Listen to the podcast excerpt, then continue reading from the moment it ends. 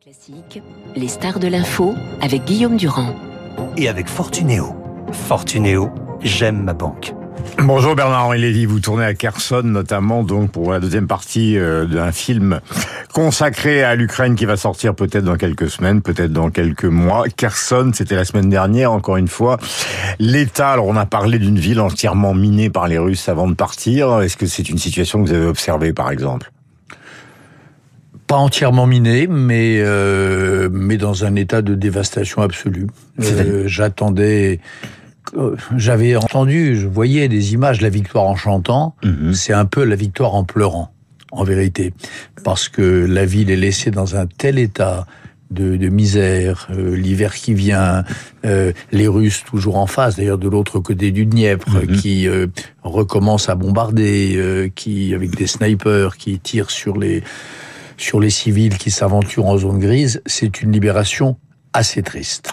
Euh, Est-ce que vous savez exactement, pour l'avoir rencontré il y a plusieurs semaines, d'ailleurs il apparaissait dans la première partie du film sur l'Ukraine, ce que veut Zelensky? C'est-à-dire qu'il y a plusieurs hypothèses qui circulent partout. La première, c'est l'hypothèse jusqu'au boutiste, à savoir reconquérir le territoire jusqu'à la Crimée, et l'autre qui dit qu'il pourrait être sensible discrètement à ce que pourrait, par exemple, euh, lui proposer des États-Unis, Macron et Biden, qui vont se voir euh, lors d'un dîner d'État. Zelensky, vous l'imaginez comment?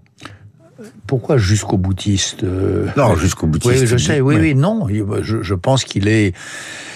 Il pense ce que pense la totalité des Ukrainiens que je rencontre au fil de mes tournages, mhm. c'est-à-dire... Sauf les russophones mais même les russophones. La, moitié de l'Ukraine est russophone et elle est patriote ukrainienne. Mm. Euh, ce, clivage entre russophone et ukrainophone, ça veut rien dire. Euh, L'immense majorité des russophones mm. euh, étaient contre l'invasion russe. Et, et, ils sont aujourd'hui vent debout contre l'invasion russe. Donc vous voulez dire que tous veulent aller jusqu'au bout de la frontière de la Crimée? Tous veulent la capitulation de l'armée russe, son retour euh, aux frontières, euh, euh, pour certains du 24 février, mais pour leur immense majorité, les frontières de 2014, c'est-à-dire récupérer la Crimée, hmm. bien sûr. Moi, vous comme observateur, est-ce que vous y croyez, Bernard-Henri Lévy, justement à cette possibilité? Parce que pour un tsar russe, c'est juste inacceptable. D'accord, mais le tsar russe, euh, c'est juste inacceptable pour un peuple de se faire euh, de se faire bombarder, de se faire couper le chauffage et l'électricité, de mourir littéralement de froid. Moi, j'ai passé euh, quelques nuits, pas très nombreuses, à Kherson et dans sa région je peux vous dire que les gens qui y passent leur vie, ça c'est vraiment inacceptable. Hein. les, températures sont maintenant en dessous de zéro, les bombardements incessants, c'est ça qui est inacceptable. Mm. Que la que l'Ukraine récupère la Crimée, c'est pas inacceptable. Mm. Alors, est-ce que c'est possible techniquement, bah. militairement? Ah, Je vous pose la question. Ça c'est la question. Moi je pense que oui. Je pense que oui. Je pense que l'armée. Ça repose sur quelles observations de quelqu'un qui a été sur place? Ça repose sur l'observation euh, que l'armée ukrainienne est d'une détermination sans faille, qu'elle est maintenant euh, euh, extrêmement armée, mhm. qu'elle a une maîtrise totale des armements qui lui sont livrés, et il me semble que face à elle, il y a une armée russe qui est hmm. au bord de l'effondrement, euh, qui n'a qui n'a plus envie de se battre et qui probablement ne sait plus se battre et qui est à court de munitions. Hmm. Ça, c'est une chose que j'ai que vous verrez le moment venu dans mon film que j'ai que j'ai en effet euh, euh, observé parce que je suis allé beaucoup dans cette région au nord de la poche de Kherson déjà il y a plusieurs mois. Hmm. Il y a plusieurs mois, quand les, quand les Ukrainiens tiraient sur... Il y avait une réplique russe immédiate, vous voyez, et assez précise. Aujourd'hui, les Russes répliquent une fois sur quatre. Euh, les répliques sont d'une imprécision euh, pour eux désastreuse. Mhm. C'est du n'importe quoi. Mhm. Et on sent bien qu'ils n'ont plus ils commencent à être euh, courts en munitions, euh, courts en précision et, et, et certainement euh, avec un moral des troupes complètement dévasté. Euh, vous connaissez l'histoire que tout le monde connaît. L'hiver russe, ça peut être une tragédie aussi bien pour les nazis que ça l'a été euh, euh, pour les troupes de Napoléon. Donc, est-ce que euh, il n'y a pas dans, dans la stratégie des Russes justement cette idée euh, bah, que l'hiver c'est l'enlisement, que de toute façon les Ukrainiens ont beau progresser, à un moment le général hiver va reprendre ses droits, ils vont se reconstituer, ils vont faire appel à les populations extrêmement éloignées dont les parents pousseront des hurlements quand on on verra leur fils, mais ils finiront par y aller de gré ou de force, et qu'à un moment la situation se retournera. Est-ce que ce, ces raisonnements, on l'entend, ils circulent, ou ça vous paraît une aberration de présentateur de télé installé dans un bureau de radio un matin? Ce qui me paraît absurde d'abord, c'est cette histoire de général hiver parce que je vois pas, je vois pas pourquoi euh, l'hiver bloquerait les choses. Ce qui bloque, au contraire, c'est les saisons intermédiaires, c'est la boue. La boue bloque. La boue empêche les chars de progresser. L'hiver, en revanche, euh, permet des deux côtés aux blindés, euh, aux armements lourds et aux chars de progresser. Ça, c'est la première chose. J'entends beaucoup parler général hiver. Moi, je, moi, je vois pas ça. Je vois au contraire là la semaine dernière, avec ce, début d'hiver et les sols qui commencent à geler, la possibilité de, des, uns et des autres d'opérer. Première chose.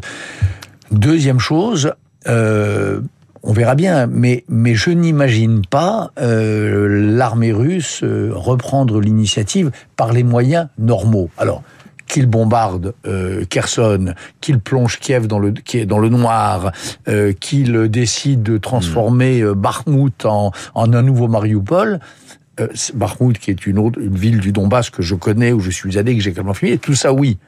Mais reprendre l'initiative à la loyale, hmm. euh, affronter l'armée ukrainienne à la loyale, je peux me tromper, mais je vois franchement pas ça venir. Hiver ou pas hiver, reconstitution des forces ou pas. Je me souviens euh, au moment de l'évacuation d'Afghanistan, vous aviez parlé d'une décision chaotique de Biden. Euh, maintenant, la question se pose, ou plutôt se repose, puisque j'ai déjà formulé, qui est celle euh, de Macron-Biden essayant de proposer plus ou moins discrètement à Zelensky de trouver un moment ou un autre un terrain d'entente pour des questions qui n'ont aucun rapport avec la guerre civile entre les deux pays, mais qui ont un rapport fondamental avec l'état du monde, c'est-à-dire en gros l'inflation et l'énergie. Est-ce que ça, c'est audible aux, aux, oreilles de Zelensky? Euh, euh, D'abord, c'est pas une guerre civile, hein, c'est une guerre d'invasion. Euh, les Ukrainiens ont rien demandé. C'est une guerre d'invasion sauvage, unilatérale. Bon, bref, vous savez tout ça. Et puis, est-ce qu'il entend ça? Est-ce que vous êtes sûr que Biden et Macron proposent ça à Zelensky? Non, je ne sais pas. Je vous pose la question. non, vous avez raison, parce qu'on entend dire ça partout. Moi, j'en suis pas sûr. Moi, j'ai l'impression que et Biden et Macron ont une ligne claire et qui est la même ligne, c'est Zelensky négociera quand il voudra. Et, et bah, ce qu'il veut, c'est euh, attendre que Poutine chute. Il l'a dit 15 fois. Il ben, est hors de question de négocier avec les Russes tant que Poutine sera là. Mais pour l'instant, ce que j'ai entendu, comme nous tous, hein, et chez Biden et chez Macron. Et ce que je crois savoir par ailleurs, mhm. c'est que euh, ils sont à 100% derrière les Ukrainiens. Mhm. Je les vois pas euh, proposer, euh, imposer aux Ukrainiens. Imposer, non. même, même pro.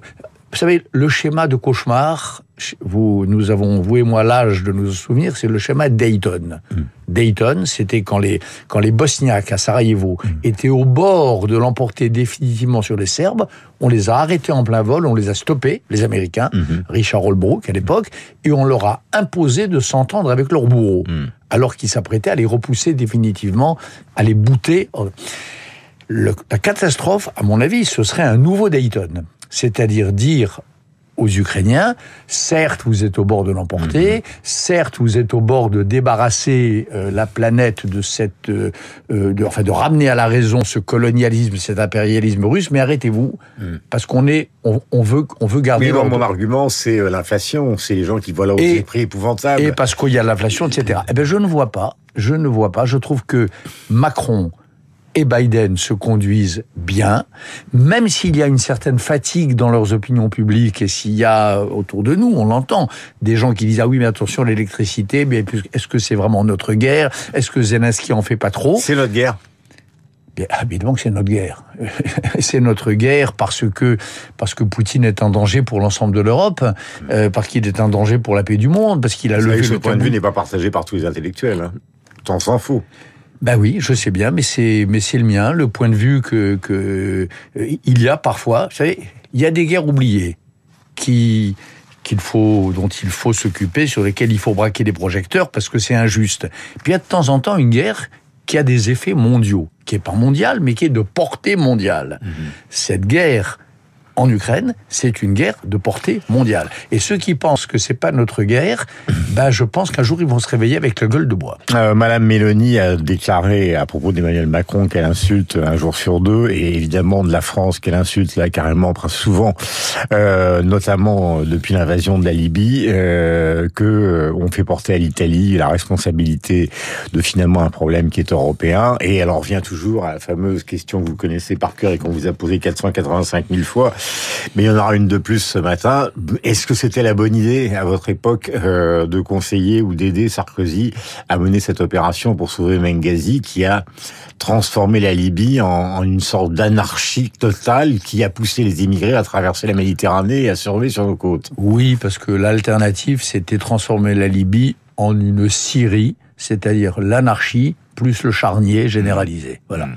L'autre option, c'était la Syrie. Je veux dire que ce matin, donc à 8h27, vous n'avez aucun regret mais Non, je n'ai aucun regret parce que je vous dis, l'histoire universelle, elle se fait pas entre le bien et le mal, elle se fait entre le, entre le moindre mal et mmh. le moindre bien.